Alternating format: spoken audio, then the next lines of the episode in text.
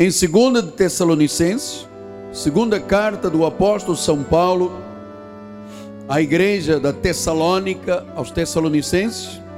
O tema de hoje é o filho da perdição. Isso é um assunto profundo que exige uma profunda reflexão. Diz assim o apóstolo São Paulo: E para que sejamos livres dos homens perversos e maus. Paulo está dizendo que nesta terra há uma semente que Deus identifica como homens perversos e maus. Porque a fé, agora a gente mostra uma outra semente. A fé não é de todos. Todavia, o Senhor é fiel e ele vos confirmará e guardará do maligno. Que esta palavra abençoe todos os corações. Oremos ao Pai.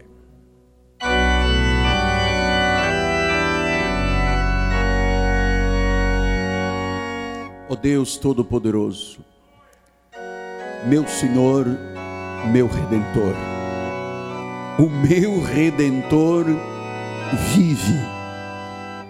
E nesses últimos 36 anos, ó oh Pai, Tu tens usado minhas cordas vocais, os meus lábios, para falares à tua igreja, para apacentares a tua igreja, para pastoreares a tua igreja. E tu sabes, porque tu conheces o meu coração, eu faço, Deus, com paixão, com amor, com compromisso, porque eu sei que o meu redentor vive eu sei que o meu redentor pode mudar através desse estudo a sorte da tua vida. Pode iluminar os olhos do teu coração. Pode revelar aquilo que esteve oculto, o profundo do coração de Deus. Então, Senhor, fala agora à igreja, manifesta a tua glória em nome de Jesus e ajuda-nos a entender quem é o filho da perdição em nome de Jesus.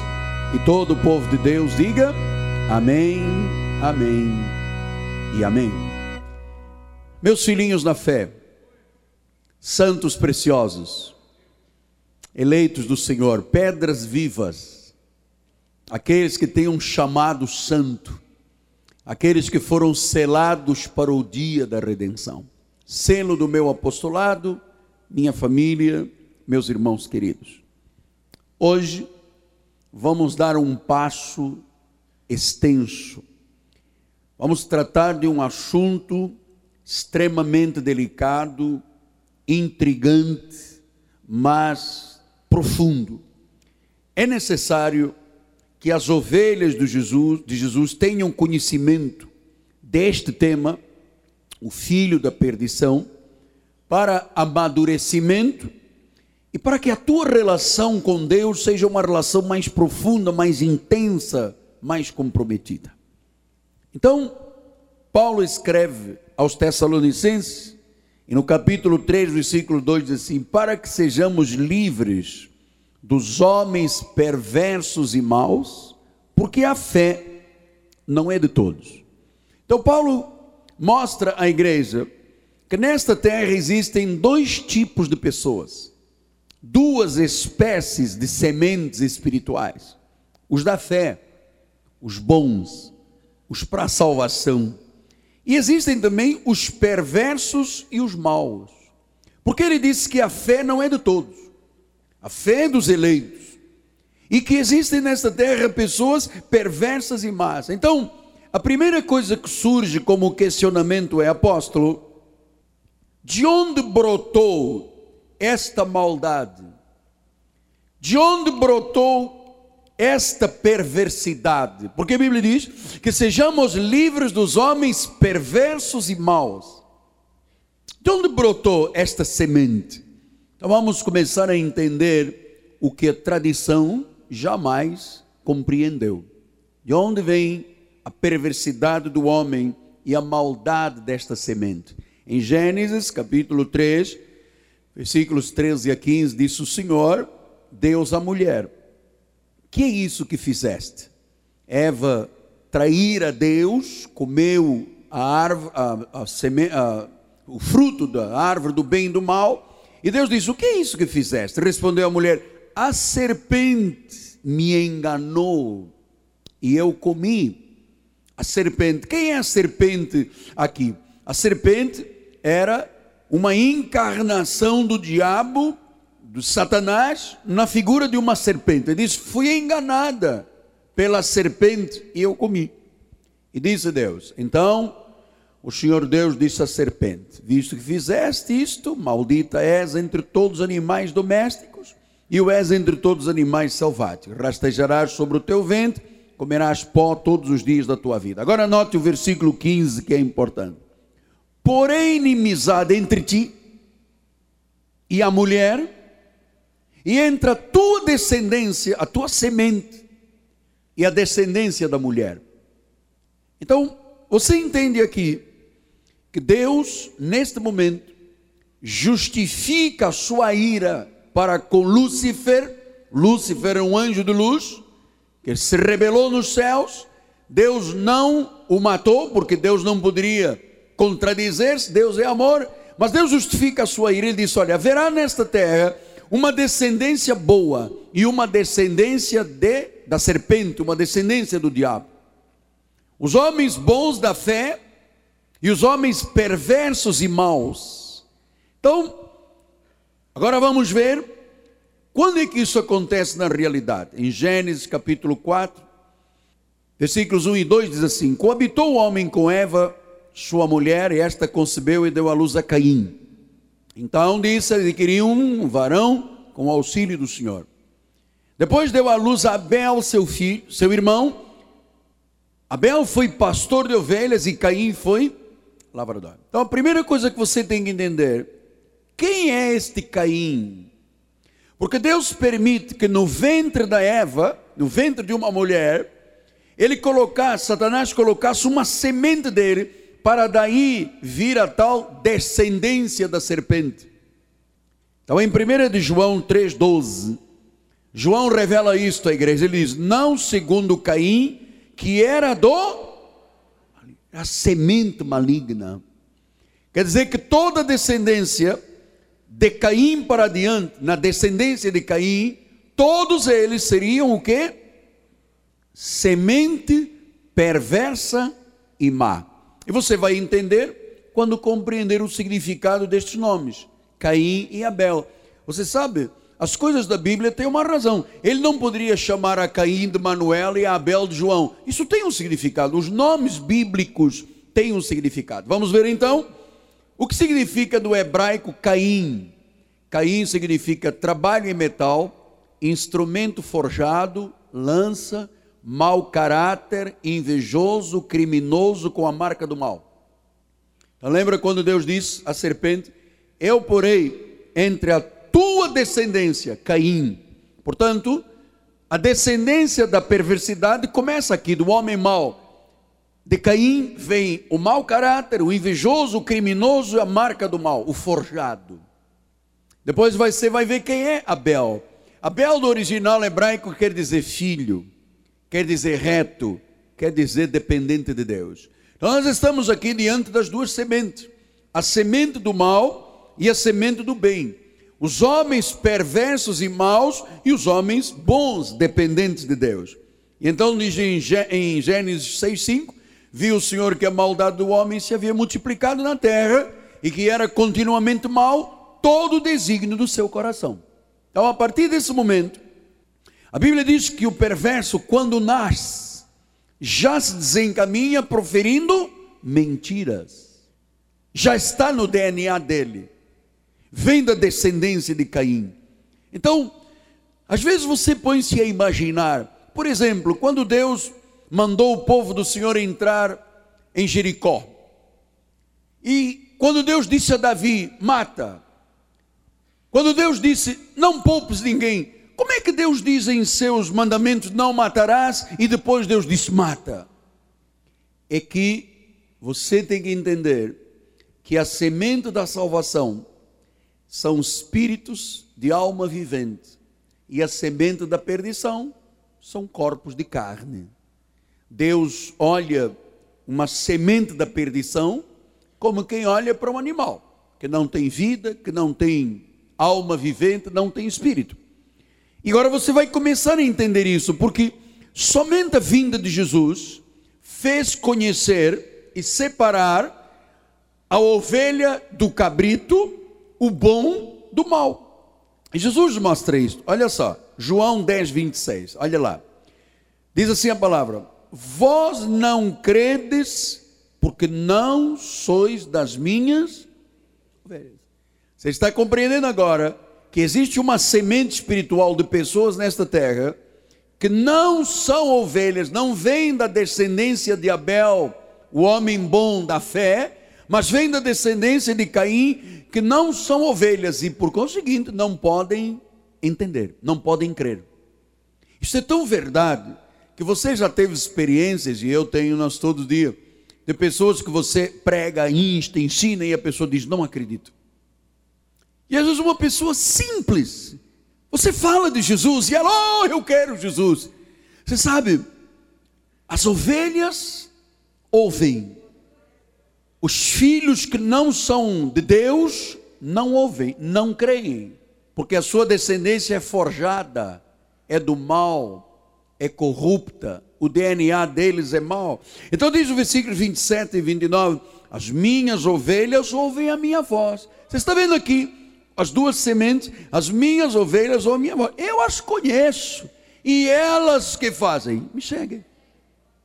Eu lhes dou vida eterna.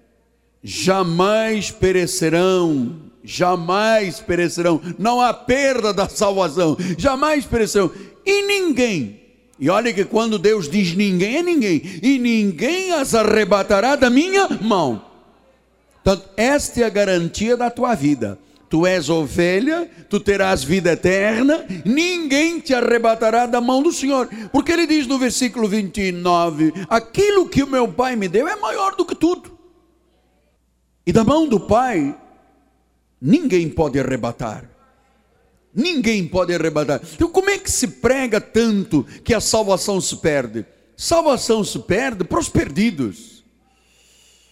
Aqueles que sempre estiveram perdidos, que nunca serão salvos. Podem até ir para a igreja, podem até se convencer, mas não se convertem, porque não são ovelhas de Jesus. Diz o versículo 3: Para este o porteiro abre, as ovelhas ouvem a sua voz, ele chama pelo nome. Não pense que Deus te chama pelo CPF ou pela carteira de identidade. Deus te conhece. Conhece o teu levantar, o teu deitar, os teus pensamentos, os teus sentimentos. Conhece até a cor original do teu cabelo. As ovelhas ouvem a voz, ele chama pelos nomes, são suas próprias ovelhas. A ovelha é ovelha, ouve, tem tímpano de ovelha. Versículo número 5 depois diz: Mas de modo nenhum seguirão a estranho, antes fugirão dele, porque não conhecem a voz de estranho. Veja só as duas sementes. A semente da salvação ouve e segue a voz do Senhor. A semente da perdição não ouve, não compreende, não se converte. Pastor, e como é que se sabe quem é quem nesta terra? Ah, pela reação à palavra, porque a Bíblia diz: as minhas ovelhas ouvem e seguem. Quantas vezes, ao longo desses 36 anos de pregador, eu vejo às vezes num culto, estou no meio de uma mensagem é uma pessoa que levanta correndo, bate os pés lá na porta e vai, porque não é ovelha. A ovelha tem uma atitude de reação positiva perante a palavra, ele recebe, ele tem regozijo, ele acredita, ele sabe que a palavra é de Deus. Veja mais, é Mateus 12, 35. O homem bom tira do tesouro coisas boas, o tesouro bom. Quer dizer que quem é da salvação tira do seu coração coisas boas. Ou seja, o salvo, a semente da salvação, a ovelha de Jesus é por natureza boa. Mas o homem mau Do mau tesouro tira coisas más. Então Deus está dizendo: há pessoas boas, há pessoas más. Há pessoas que têm um bom coração e há pessoas que têm um mau coração. A pergunta é esta: pode uma pessoa de mau coração se transformar num bom coração? Não. Pode uma pessoa de bom coração se transformar num mau coração? Não. As sementes estão separadas.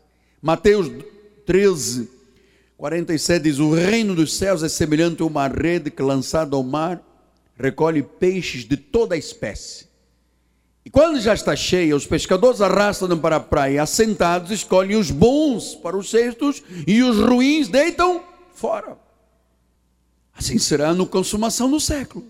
Sairão os anjos, separarão os maus de entre os justos.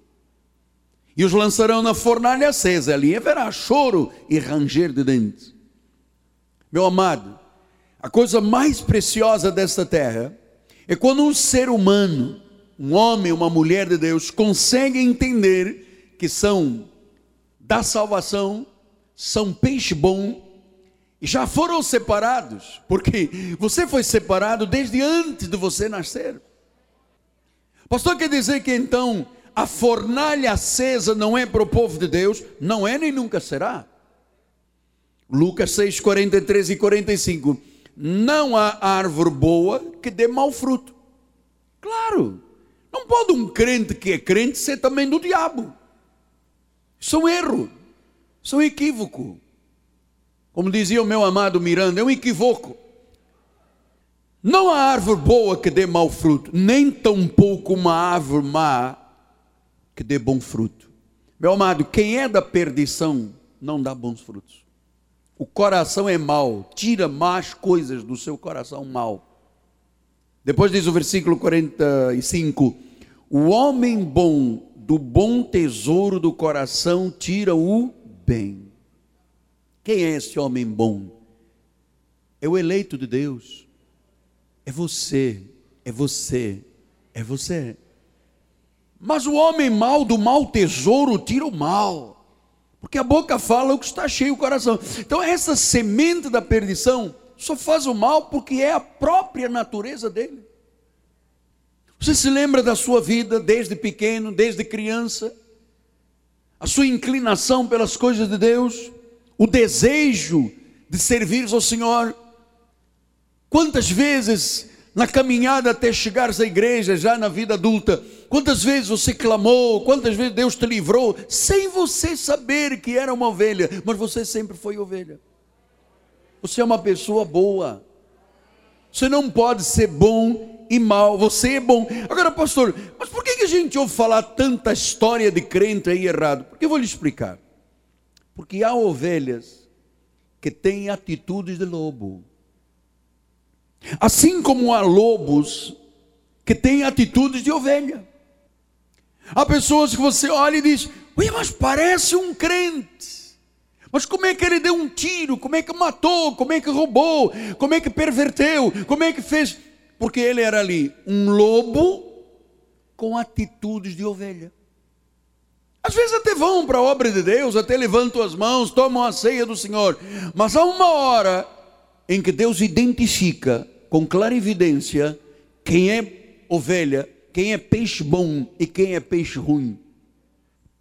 Olha só como é que ele diz em Mateus 7,15: Acautelai-vos dos falsos profetas, que se vos apresentam disfarça, disfarçados.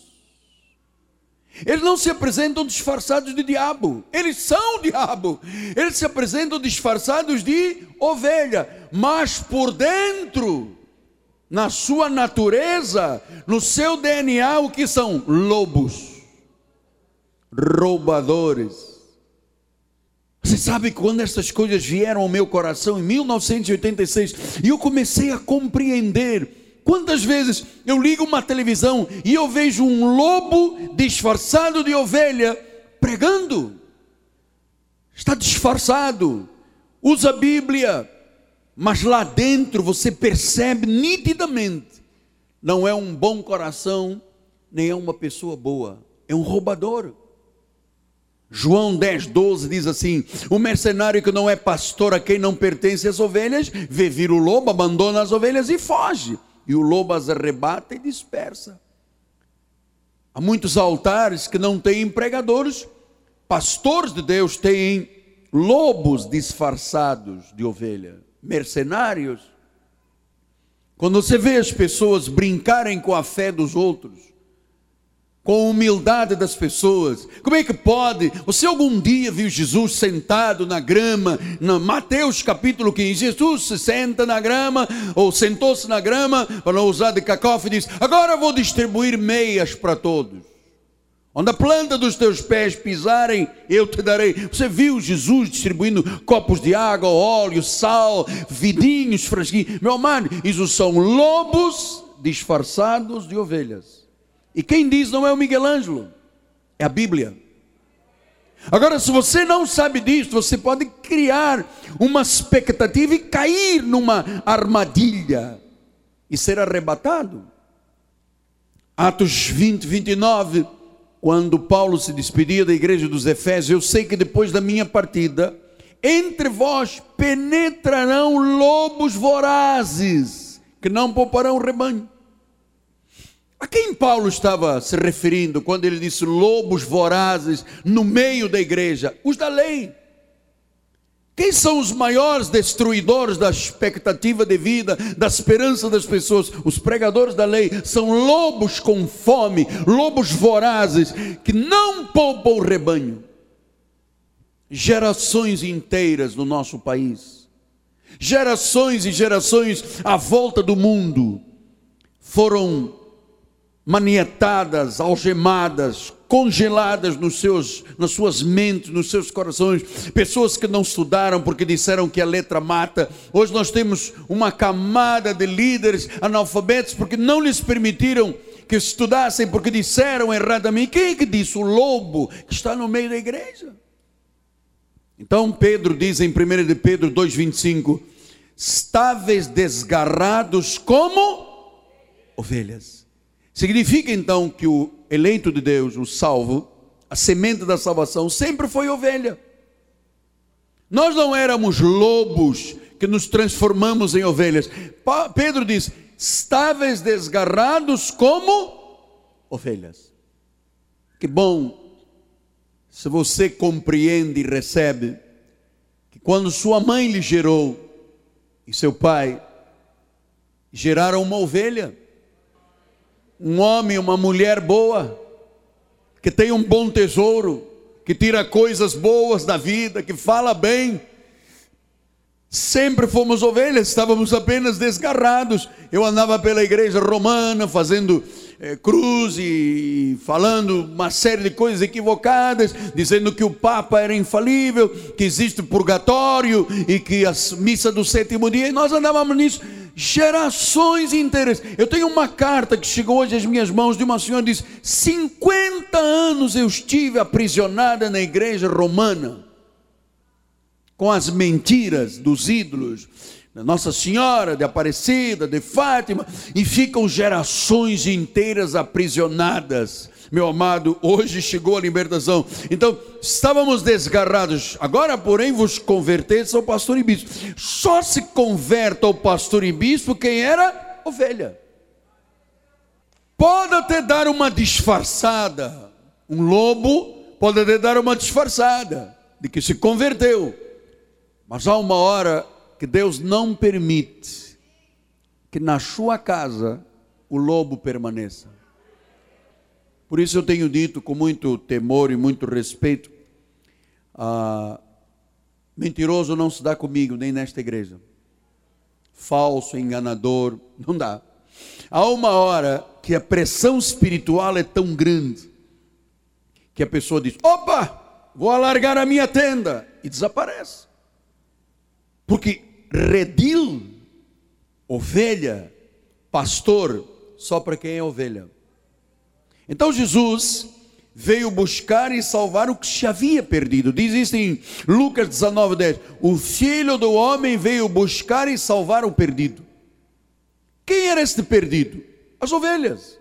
Nós, por causa do pecado, estamos perdidos em pecados e delitos. E ele veio nos buscar. Veio nos buscar por quê? Porque sempre fomos dele. Então, meu amado, nós temos a garantia que sempre fomos dele, por isso é que ele veio nos buscar. Você só busca alguma coisa que perdeu se for teu, ou se for tua. Jesus não veio buscar os lobos, os perdidos. Esses já nasceram perdidos. Ele veio buscar os que se perderam. Você está entendendo? Isso não é um jogo de palavras. Isto é uma verdade. Ele veio buscar os que se perderam. Salvar o perdido. Significa que se não fosse Jesus, nós estaríamos, desculpa a expressão, fritos, perdidos. Mas como sempre fomos dele, ele veio e nos buscou. A mim me buscou num leito de enfermidade em África, em Angola, num hospital de guerra horrível.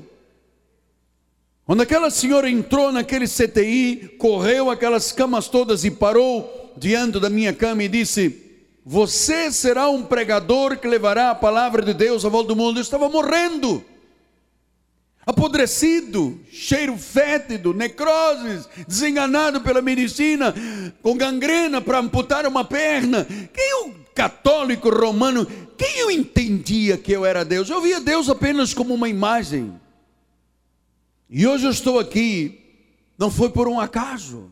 Estou um plano de Deus. Aliás, você está aqui não é por um acaso. Não foi você que decidiu. Esta semana eu vou ou vai. Não, não, não. Tudo isso está escrito por Deus na tua vida. Os teus passos, Deus os conhece.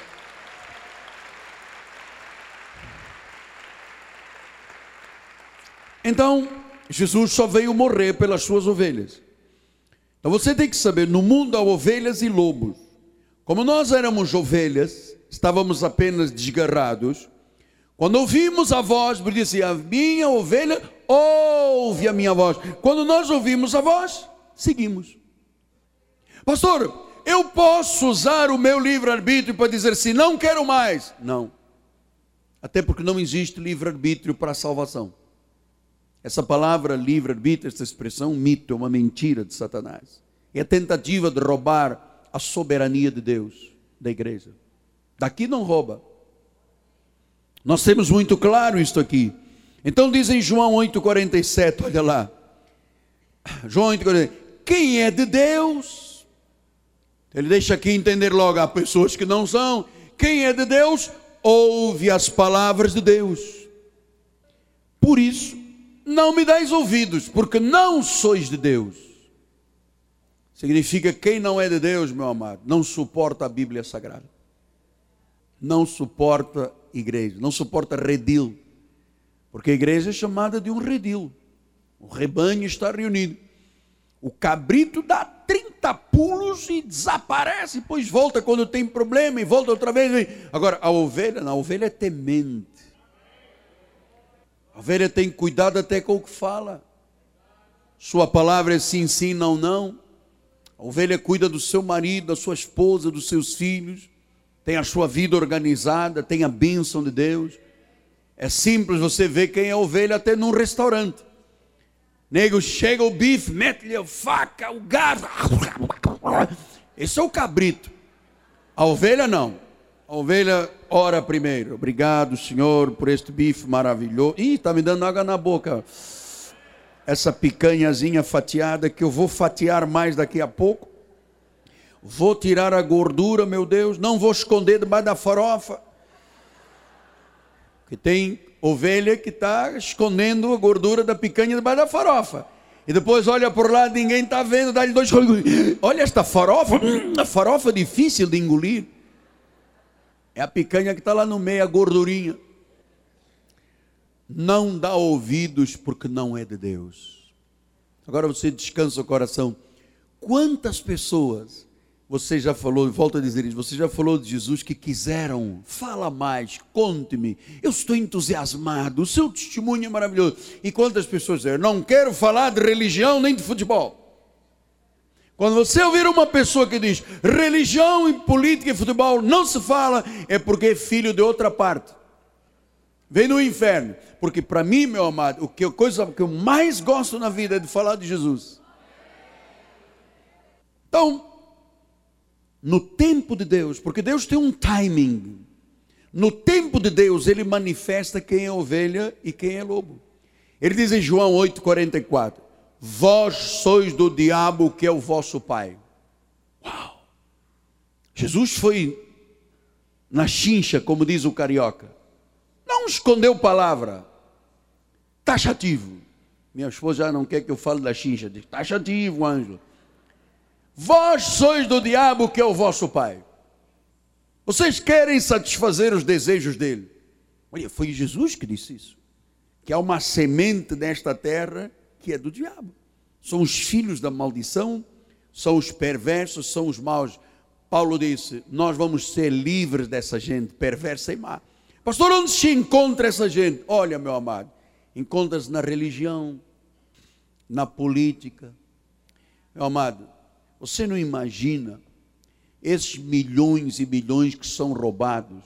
Se isso se transformasse em educação, hospital, segurança, nós teríamos um país paraíso. Mas os perversos e maus. Você vê que quando temos um governante temente a Deus, a história é logo outra. Então, os filhos da perdição se encontram na religião, na política, no governo, no espiritismo, na idolatria. São instrumentos do diabo que trabalham aqui na terra contra os de Deus. Vamos voltar lá em João 10, 26, que João diz: Vós não credes, porque não sois minhas ovelhas. Está claro, quem é ovelha crê e segue, quem não é ovelha não crê e não segue. Pastor, esses filhos da maldição energizados pelo inimigo, onde se encontram? Na parapsicologia, no ocultismo, nas falsas religiões na teologia da libertação, no opus dei, no secretismo religioso, nos pregadores da lei. Porque onde mais o inimigo se disfarça de lobo, usando a Bíblia Sagrada? Então o inimigo é um estrategista, ele engana, ele engoda, ele aprisiona. E a pergunta que surge nesta hora é: mas apóstolo, então quem é que pode enfrentá-lo? Pode enfrentá-lo aquele que o derrotou no deserto, aquele que triunfou no Gólgota, aquele que o despojou publicamente e aquele que tem a primazia, Jesus Cristo. Cristo no, na cruz do Calvário tirou-lhe a força, diz em Hebreus 2,14.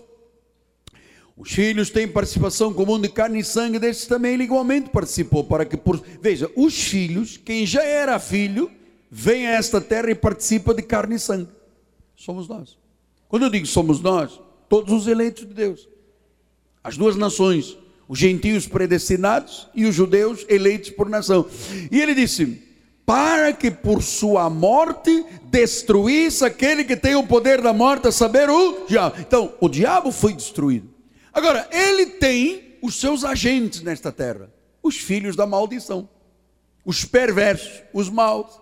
Por isso que quando a gente vê um agir de uma coisa má, qual é a reação do crente? Foi o diabo. Não é o diabo, o diabo, o diabo mesmo está acorrentado.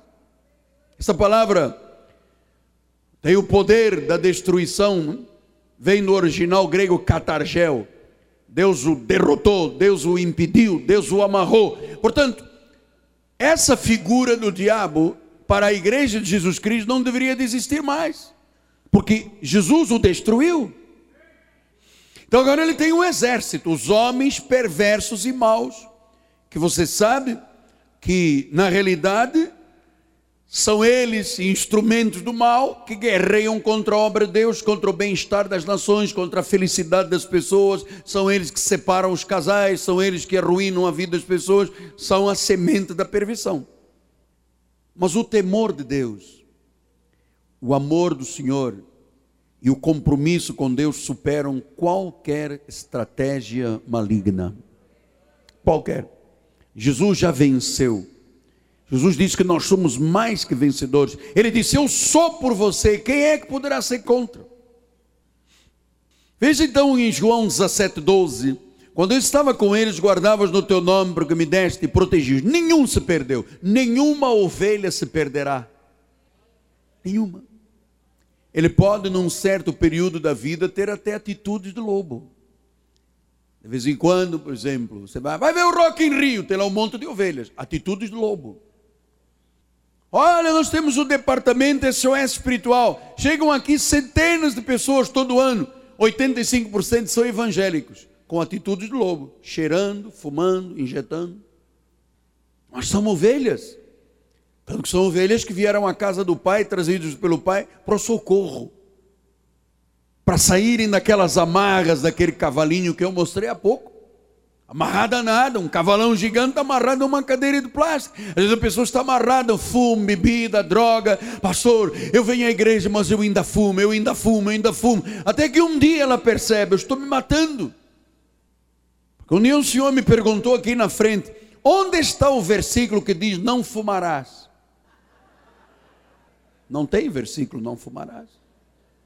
Também não tem o versículo não assaltarás banco. Não avançarás sinal vermelho. O que a Bíblia diz é que você é o templo do Espírito Santo. E quem destruir esse templo, Deus o destruirá primeiro. Nós somos casa de Deus, nosso corpo é sagrado. Então disse que nenhuma se perdeu, exceto o filho da perdição, que nesse caso aqui era Judas Iscariotes. Podia uma ovelha trair Jesus? Não. Podia Deus pegar João para trair o Senhor e vendê-lo por 30 moedas? Não. Então, no meio dos discípulos, dos apóstolos, ele colocou um filho da perdição. Esse filho da perdição fez o jogo todo da mentira, do engano, da perversidade. Lembra aí do nome de Caim?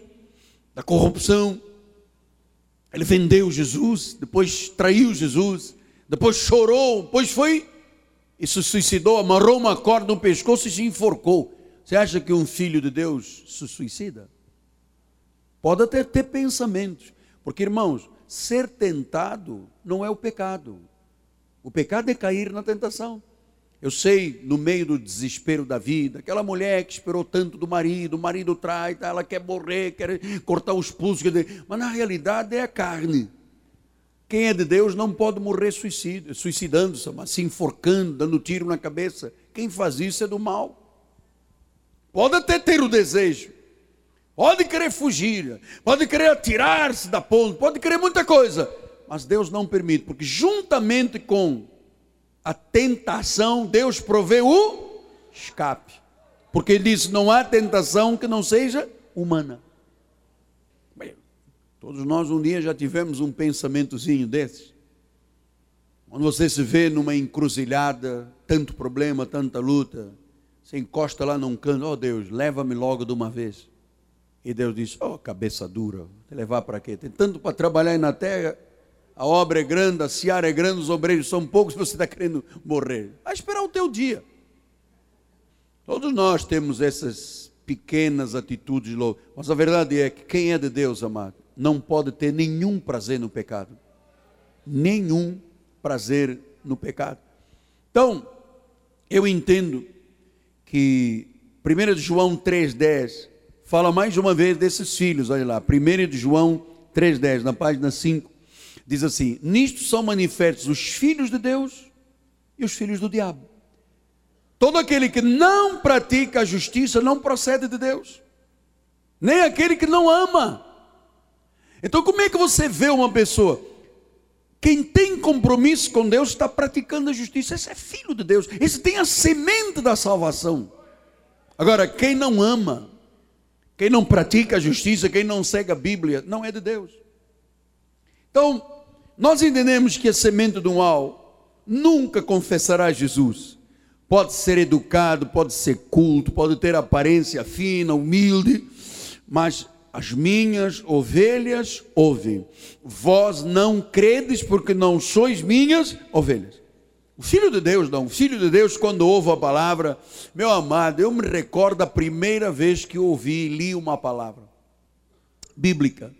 Quando eu estava lá morrendo na cama do hospital do exército lá em Angola, e aquele anjo tirou uma Bíblia, colocou sobre o meu peito mandou-me ali abrir no livro de Jó 19, 25. Quando eu li, eu sei que o meu redentor vive. Meu negócio, aquilo parecia uma bomba dentro de mim, um dinamite que explodiu aquela pedreira que estava ali, de superstição, de idolatria, de rezinha, de mesinhas, explodiu aquilo tudo. Deus se fez Deus em mim, amado. Maravilhoso.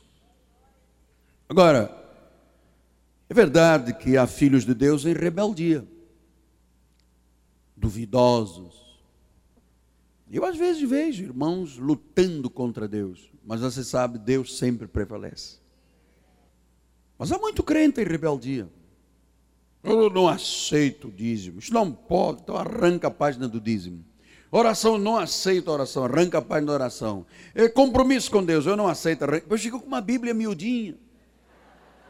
Só a capa da frente e a capa de trás, mais nada. Não aceitam nada. É rebeldia. E você sabe uma coisa?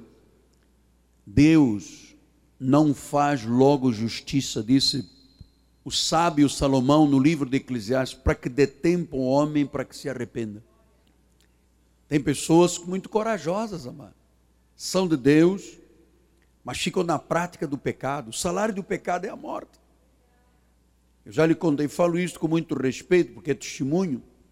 Mas nós tínhamos no coral antigo um rapaz que tinha uma conduta, uma opção sexual, porque eu tenho que se falar tudo com muito jeitinho, sabe? Senão é um problema grave. Tinha uma opção sexual contrária de Deus e ele, numa relação homossexual, contraiu AIDS. Chegou à igreja transtornado, a cor dele verde, cinza, era um rapaz bonitão, do olho azul, ficou magrinho e veio um dia aqui à frente chorar. Pastor, infelizmente, ah, o diabo colocou. Bem, aquelas desculpas que o ser humano, todo mundo sabe o que é bom e o que é mal, o que é certo e o que é errado. Ah, mas foi o diabo, foi a casca de banana. E nós oramos. Você sabe que esse rapaz instantaneamente foi curado.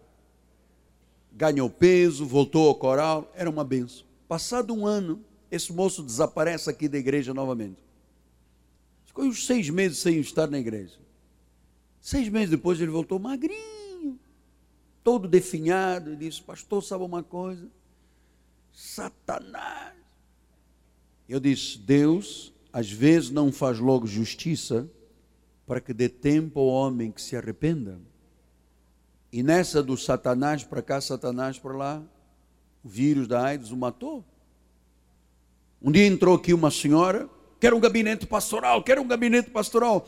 E ela me disse, moça jovem, bonita, ela falou, olha, eu era esposa de um homem aí perigoso, não sei o que, ele me abandonou, contraí AIDS. Eu já tenho hoje na minha coleção mais de 300 homens que eu contaminei. Vou morrer, mas muita gente vai morrer comigo. Essa é a semente da maldição. Eu vou morrer, mas vai morrer muita gente comigo. Você vê como é que age a semente da maldição? Semente perversa.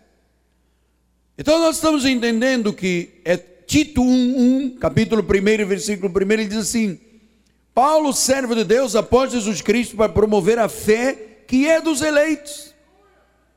A fé é dos bons, do peixe bom, da semente boa, da descendência de Abel. A fé é dos eleitos, para que sejamos livres dos homens perversos e maus, porque a fé não é de todos, a fé é dos eleitos. Então vamos lembrar, vamos lembrar. Abel, filho da semente do bem. Caim, forjado, lança semente do mal. Pastor, onde mais encontramos essa gente? Na adivinhação, na astrologia, na cartomancia, na clarividência, no curandeirismo, no ocultismo, na magia branca, na magia preta, na necromancia, nos pactos de sangue, na psicografia, na quiromancia, no mapa astral, nos búzios, nos falsos profetas e na própria lei, que condena e mata. Então nós estamos entendendo que João 3,16 deixa claro, ele diz assim: João 3,16, Deus amou o mundo de tal maneira que deu seu Filho unigênito. Para quê? Para que todo aquele que nele crê, quem crê em Jesus, faz assim com a mão não pereça, mas tenha vida eterna. Não pereça.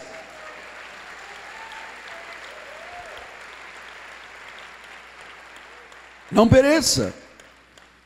Então, eu queria agora, nestes cinco minutos finais, lhe falar daquela passagem bíblica dos dois salteadores. Sabe que Jesus morreu no Gólgota?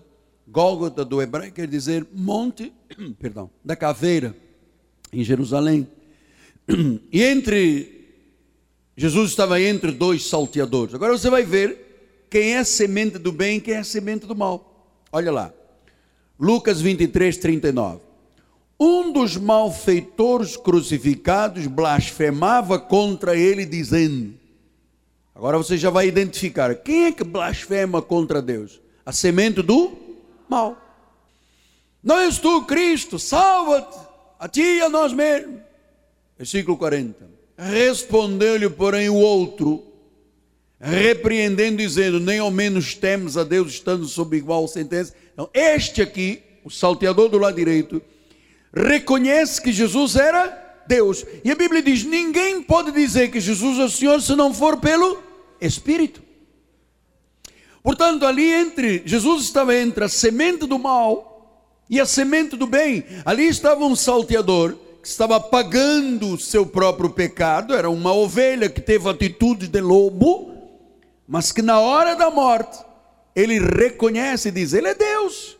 Depois diz o versículo adiante: Nós, da verdade, com justiça, recebemos o castigo dos nossos atos, mas este nenhum mal fez. E acrescentou Jesus: Lembra-te de mim quando vieres no teu reino. E Jesus lhe disse: Em verdade digo que hoje, hoje tu, semente da salvação, estarás comigo no paraíso. Ou seja, hoje, você que reconhece que eu sou Deus, você que me, me, me confessa como Senhor, morrerás. E hoje tu estarás comigo no paraíso. Ele não diz, hoje tu irás por purgatório. Quem morre em Cristo, imediatamente, morreu na carne, mas fica vivendo eternamente no Espírito, no paraíso. Portanto, há muitas pessoas que têm que entender que o ladrão era uma ovelha que teve atitudes de lobo, o outro era semente do diabo. Porque senão Jesus dizia, gente, olha, vocês dois vão estar comigo no paraíso. Diz, este sim este que disse que eu sou Deus estará comigo no paraíso. Você sabe, amados, eu quero insistir mais dois ou três minutos só para lhe dizer o seguinte: há muita pessoa que é de Deus, que nunca entrou numa igreja, nunca ouviu um pregador, que está na droga, que está no oculismo, no espiritismo, no catolicismo, na idolatria, mas são ovelhas. Quando elas ouvirem a voz do Senhor, é porque até agora o Brasil ouviu voz de quê? Sabonete de arruda, azeite e óleo trazido não sei de onde, meias não sei que, um milhão de meias. Até agora eles ouviram a voz do lobo. E ninguém segue lobo, amado. Nenhuma ovelha pode seguir lobo. Então, é preciso que você entenda que o Filho de Deus não tem nem pode ter prazer no pecado. Mas o filho da maldição tem, e muito. Então, olha lá nesse caminho final, 2 Tessalonicenses 2, 3 e 4. Ninguém de nenhum modo vos engane. Olha, porque essa questão de religião é problemática. Porque de um lado, a luz, Deus, a igreja. Do outro lado, as trevas conspirando né? as trevas conspirando, os filhos da maldição. É uma loucura esta. Amado, você não imagina o que, que significa a tensão que se vive antes de um culto. Porque aqui, como diz o livro de Atos dos Apóstolos, são jogadas as sortes. É diante da palavra que se diz quem é quem, se é da salvação ou não. Então, é gerada uma tensão tão grande que eu tive que combinar com o bispo feliz, bispo, nós vamos cercar a igreja aí. Porque você sabe, há pessoas chegaram aqui no seu carro, encostaram o carro e vieram ao culto tranquilo, mas a gente, para chegar aqui hoje, foi um desafio, foi uma guerra. Uma voz dizia não vai, outra diz vai. Uma não, aproveita agora, tem jogo, relaxa, assa uma, uma carninha em casa. Vai lá fazer o que para a igreja? Que, quando os teus amigos souberem que você foi numa igreja. Olha só, você, olha, pessoas aqui, amado, foram enganadas, enganadas, mas a Bíblia diz: ninguém vos engana.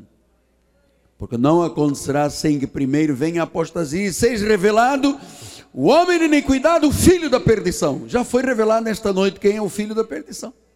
mais nenhum ministério sabe estes mistérios. Agora você sabe quem é o filho da perdição. Agora você sabe qual é o modus operandi dele, como é que ele opera, como é que se porta, como é que ele fala. Porque a Bíblia diz depois do versículo 4: o qual se opõe e se levanta contra tudo que se chama Deus ou objeto de culto. Primeira reação de um filho da perdição é que tudo que é Deus ele diz não. Tudo que é culto ele diz não, porque já está no DNA dele.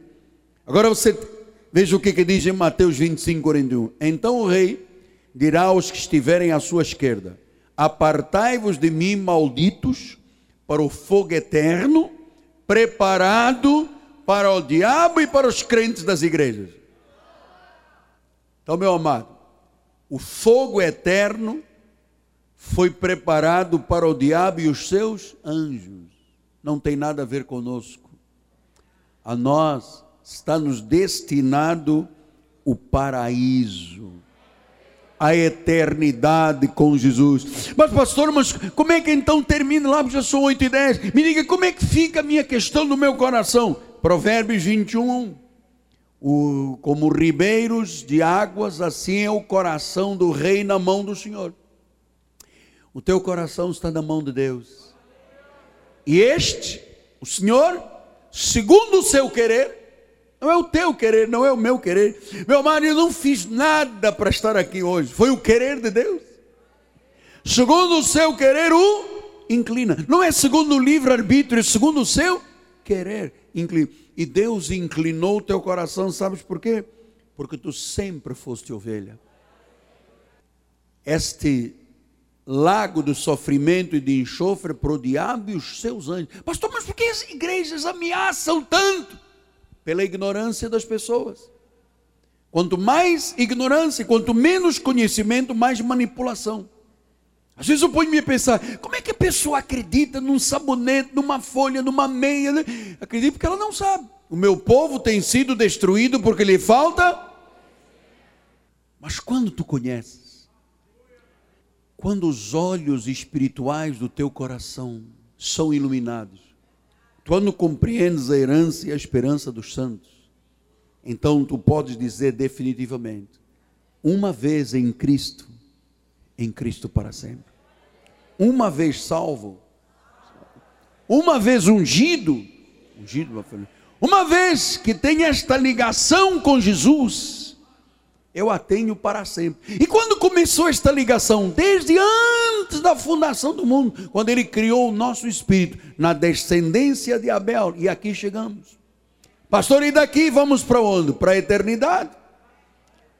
Pastor, e qual é o prazer que nós temos no mundo? Nenhum. O mundo é amargo. E o salário do pecado é a morte.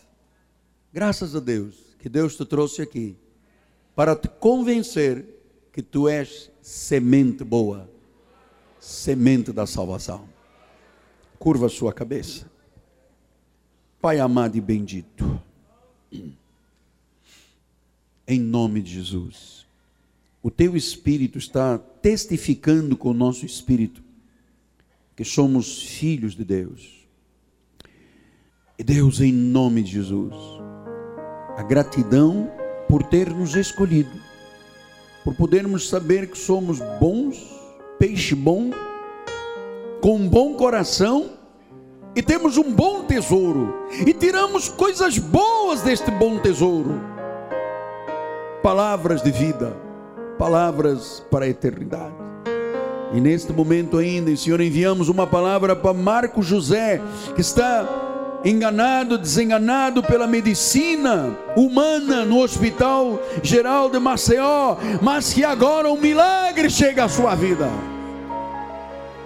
Em nome de Jesus. Em nome de Jesus. O Deus vivo, o Deus real. Todo o povo de Deus diga: Amém, amém e amém. Vamos dar um lindo aplauso. Vamos ficar de pé.